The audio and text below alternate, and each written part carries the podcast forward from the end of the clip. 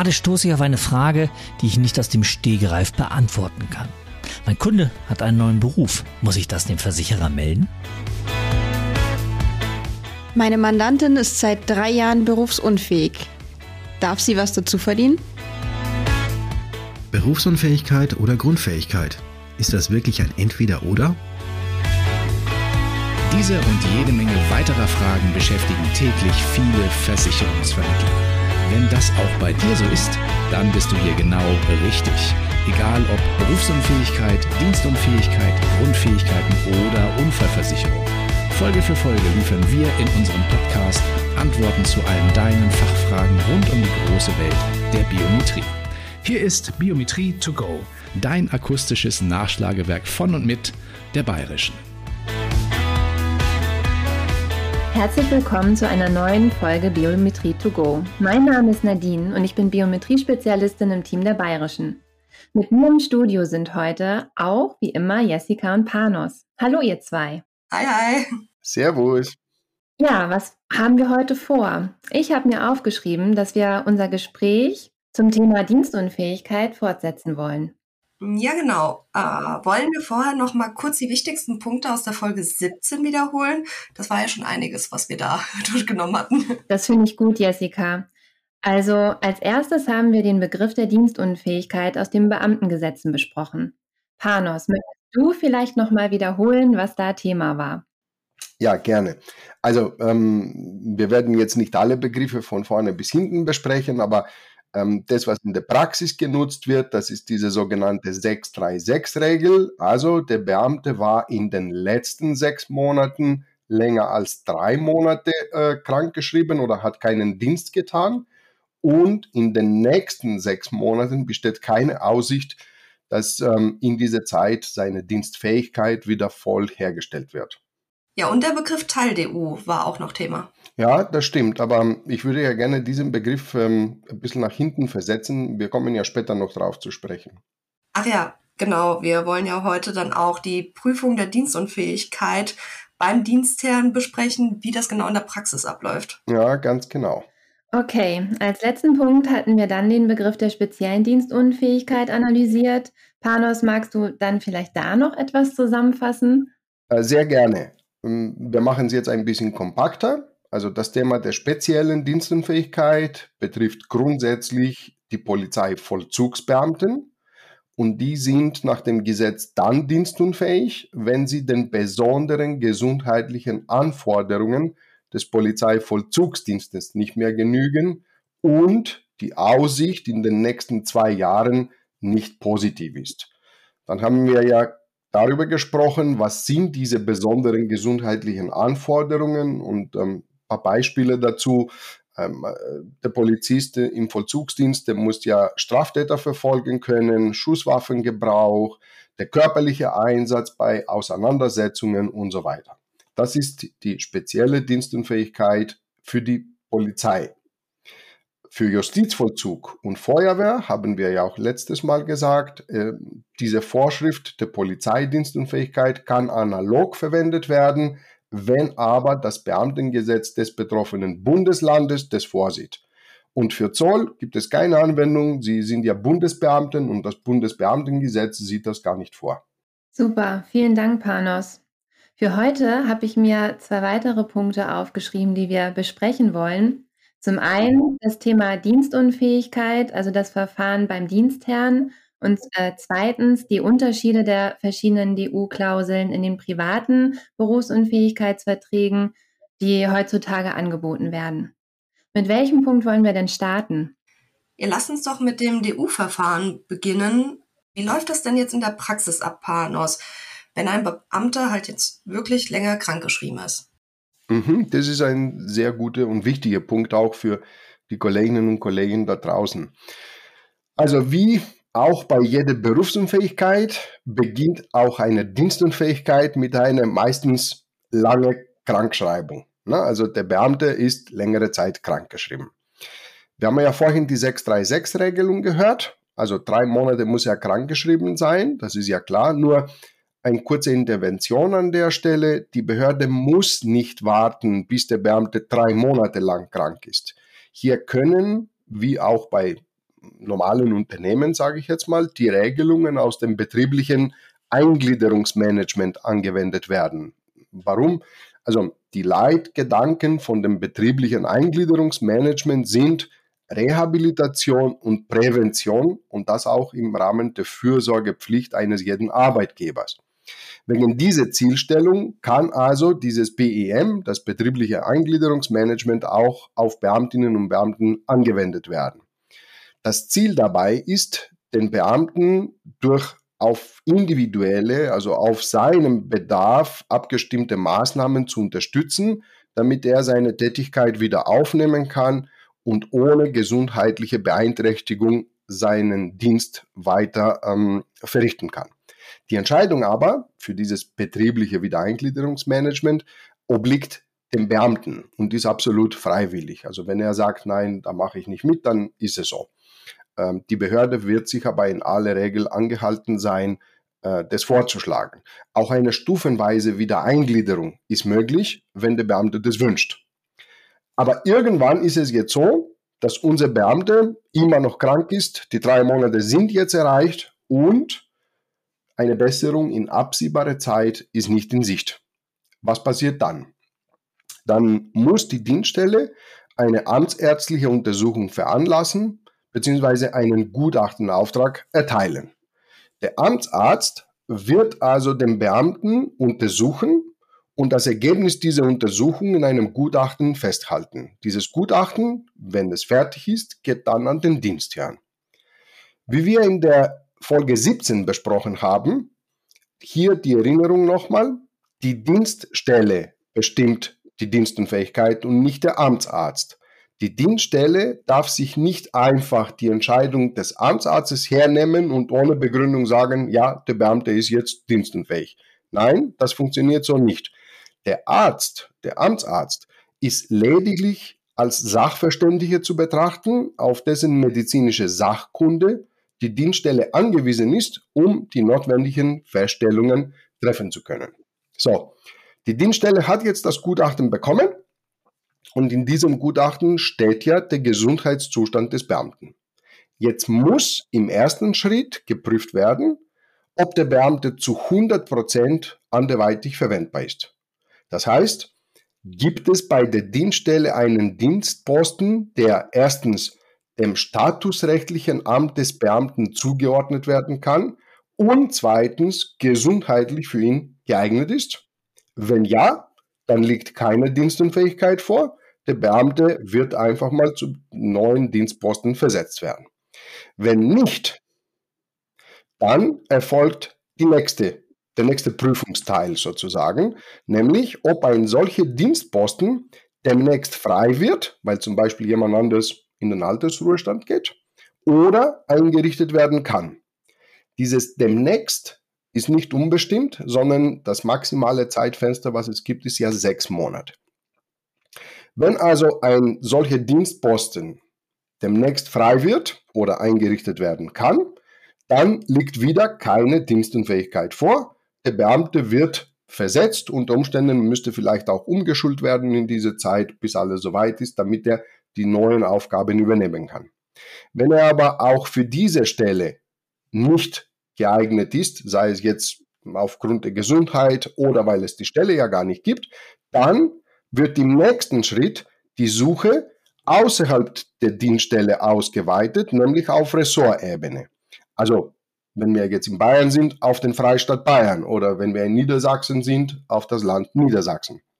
Gibt es auch auf Ressortebene keine Möglichkeit für eine hundertprozentige anderweitige Verwendung, dann wird im nächsten Schritt die Suche wiederholt, aber diesmal für eine Stelle mit weniger als 100% Arbeitszeit, aber mehr als 50%. Wenn eine solche Stelle gegeben ist, erst dann kommt diese Thematik der Teildienstunfähigkeit zum Tragen.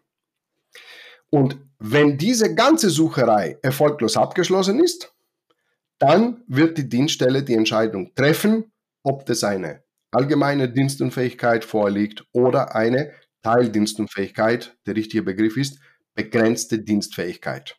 Natürlich, diese äh, Suchprozess, diese Suchpflicht entfällt, wenn schon jetzt feststeht, dass der Beamte so schwer krank ist, dass er höchstwahrscheinlich keinerlei Dienst mehr ähm, leisten kann.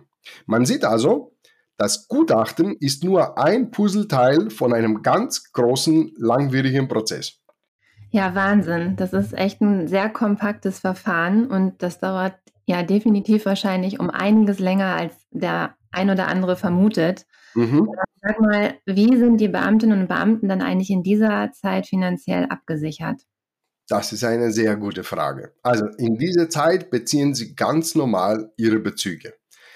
Ausnahme ist ähm, oder Ausnahme darstellen können, die eine oder andere Zulage, die naturgemäß entfällt, weil zum Beispiel der Beamte keinen Schichtdienst mehr machen kann. Ne? Diese Zulage, die wird irgendwann entfallen. Ansonsten die ähm, Bezüge, also das Grundgehalt sozusagen und Familienzulagen, die werden weiterhin bezahlt. Okay. Dann noch eine weitere Frage dazu, also auch in diesem Zusammenhang, Stichwort Teil-DU. Mhm. Seit ein paar Jahren wird ja auch eine Teil-DU angeboten und das heißt, dass der ein oder auch andere Versicherer hier einen prozentualen Teil der versicherten Rente bei Teildienstunfähigkeit ja, zahlt. Wie siehst du das, Panos? Auch das ist eine gute Frage. Ähm, hier muss man es ein bisschen differenzierter betrachten. Die eine Frage ist, wie oft kommt es vor, dass eine begrenzte Dienstfähigkeit entschieden wird? Es gibt ja leider keine zuverlässige Zahlen. Ich kann euch keine Zahlen aus irgendeiner Statistik bringen, dass es in so und so viel Prozent der Fälle ähm, eine Teildienstunfähigkeit entschieden wird. Aber eins ist klar, die Innenministerien von Bund und der Länder, sie möchten, dass dieses Instrument der begrenzten Dienstfähigkeit stärker genutzt wird. Zum einen, weil der Beamte einen verfassungsrechtlichen Anspruch auf eine Beschäftigung hat, die dem, Gleichge äh, dem Gleichheitsgrundsatz entsprechend ist, die amtsangemessen ist, die seine Qualifikation entspricht. Zum anderen, weil der Beamte seine volle Arbeitskraft, soweit vorhanden, dem Dienstherrn zur Verfügung stellen muss. Das haben wir ja schon in der letzten Folge besprochen. Das ist eines äh, der hergebrachten Grundsätze des Berufsbeamtentums. Also aus diesen beiden Gründen ist es ja so, dass, wie gesagt, die Innenministerien äh, vom Bund und Ländern äh, darauf äh, bestehen, dass das Instrument der begrenzten Dienstfähigkeit stärker genutzt wird. Die andere Frage ist aber, welchen finanziellen Nachteil erleidet ein Beamter, wenn er für begrenzt Dienstfähigkeit erklärt wird. Bei begrenzter Dienstfähigkeit zahlt nämlich der Herr, also der Dienstherr, nicht nur die anteilig gekürzten Bezüge, sondern auch einen Zuschlag in Höhe von 50 Prozent der Differenz des Unterschiedsbetrags. Mach mal ganz einfaches Beispiel, damit es auch für unsere Zuhörerinnen und Zuhörer nachvollziehbar ist. Beispiel, der schlimmste Fall ist, der Beamte wird zu 50 Prozent dienstfähig. Warum ist das der schlimmste Fall? Weil zu 40 Prozent kann er nicht sein, dann wäre er allgemein dienstfähig. Also der ist zu 50 Prozent dienstfähig. Das heißt, er bekommt 50 Prozent seiner Bezüge. Ihm fehlen also 50 Prozent im Vergleich zu den gesunden Tagen. Deswegen bekommt er diesen Zuschlag, 50% der Differenz, 50% von 50% sind 25% der Bezüge als Zuschlag obendrauf. Also, in einem Satz, er hat 50% Arbeitszeit, aber bekommt er 75% der Bezüge.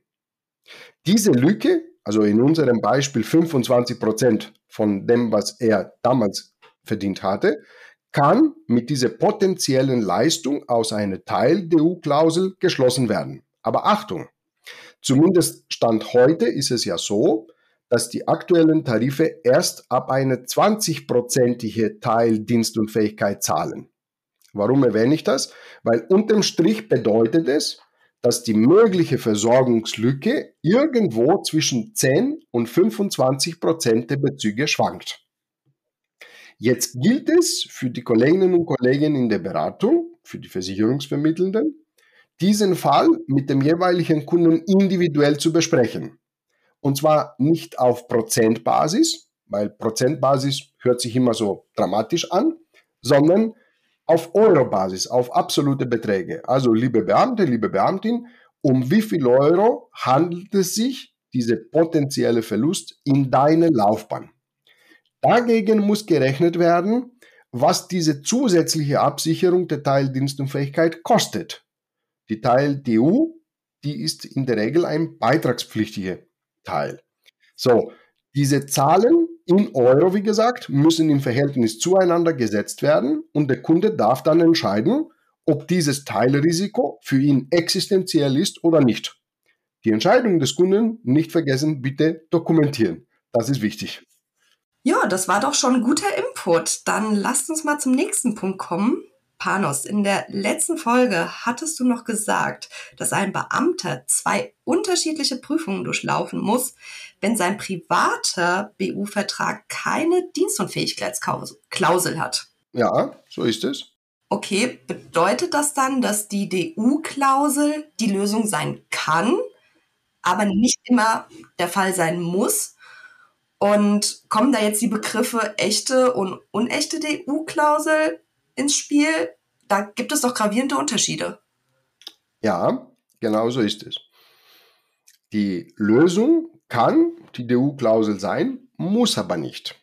Aber bevor wir in die Thematik echte und unechte DU-Klausel äh, einsteigen, lasst uns erstmal den Unterschied zwischen einer vollständigen und unvollständigen DU-Klausel besprechen, weil auch das ist ein Differenzierungspunkt, was die DU-Klauseln angeht. Vollständig ist eine DU-Klausel dann, wenn sie sowohl die Versetzung in den Ruhestand als auch die Entlassung aufgrund Dienstunfähigkeit umfasst. Ist das nicht der Fall, dann ist es eine unvollständige. Okay, ähm, gibt es tatsächlich unvollständige DU-Klauseln in den modernen BU-Bedingungswerken? Man möchte es nicht glauben, ja, wenn auch nicht mehr so oft wie in der Vergangenheit, aber die gibt es ja schon. Ja, und wie sieht das jetzt mit der echten und der unechten DU-Klausel aus? Die Frage der Echtheit einer DU-Klausel lautet unterm Strich, verzichtet der Versicherer im Leistungsfall komplett auf das eigene Prüfrecht oder nicht? Wenn er komplett auf das eigene Prüfrecht verzichtet, haben wir eine echte DU-Klausel. Ist das nicht der Fall, gibt es zwei weitere Varianten. Fangen wir mal an. Man muss die DU-Klausel in ihrem gesamten Wording betrachten.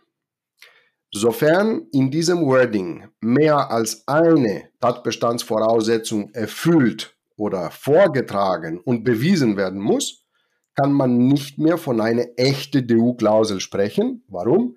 Weil der Versicherer doch ein eigenes, mehr oder weniger umfangreiches Prüfrecht für sich vorbehält. Typische Formulierung einer unechten DU-Klausel ist, dieser doppelte Satz der Beamte ist infolge Krankheit, Körperverletzung, Kräfteverfalls zur Erfüllung der Dienstpflichten dauernd unfähig und wegen der Dienstunfähigkeit entlassen oder in den Ruhestand versetzt wird. Durch dieses und entstehen ja zwei Tatbestandsvoraussetzungen, die natürlich der Beamte, wenn er in die Leistung kommt, beide vortragen und beweisen muss.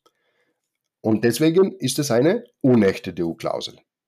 Zwischen der echten und der unechten DU-Klausel gibt es aber eine mittlere Variante, die sogenannte fast echte oder eingeschränkt echte. Die fällt den wenigsten auf. Von der Formulierung her lautet sie wie folgt. Infolge Krankheit, Körperverletzung oder Kräfteverfalls aufgrund eines amtsärztlichen Zeugnisses wegen allgemeiner Dienstunfähigkeit entlassen oder in den Ruhestand versetzt wird. Da gibt es kein und dazwischen, sondern der Zusatz infolge Krankheit, Körperverletzung oder Kräfteverfalls oder in manchen anderen Bedienungswerken stattdessen aus gesundheitlichen Gründen. Die ist eine fast echte. Hier gibt es ja nicht zwei Tatbestandsvoraussetzungen.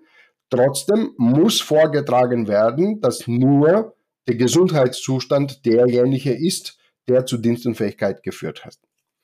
Waschechte Dienstunfähigkeitsklausel ist ja ein ganz schlichter Satz.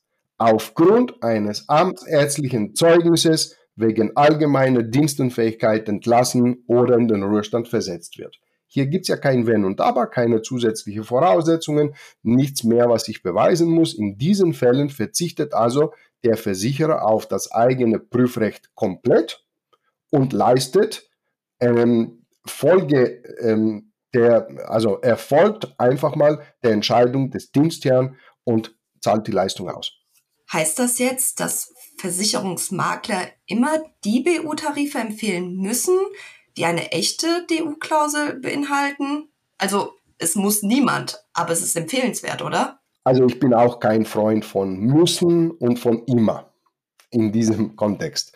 Du hast ja recht, die kann ja genutzt werden. Äh, die, die Problematik, die insbesondere die Versicherungsmaklerinnen, die Versicherungsmakler kennen, ist ja diese Haftungsproblematik. Ähm, Haftung schwirrt natürlich immer, man haftet aber aufgrund der Beratung und nicht aufgrund des Produktes. In der Folge 14, liebe Kolleginnen und Kollegen da draußen, haben wir ausführlich über diese Problematik gesprochen. Gerne, rein, äh, gerne reinhören. Folge 14, da habe ich ja gesagt, das Produkt an sich ist es irrelevant an der Stelle. Aus dem Produkt geht keine Haftung hervor. Die Haftung kann ja nur daraus hervorgehen, wenn ich unvollständig oder fehlerhaft beraten habe. So, zurück also zu deiner äh, äh, Frage, äh, Jesse. Ähm, nein, Sie müssen es nicht, aber Sie müssen es erklären. Und Sie müssen es begründen und Sie müssen es dokumentieren. Das ist das, was der Gesetzgeber von einem Versicherungsmakler in diesem Kontext erwartet.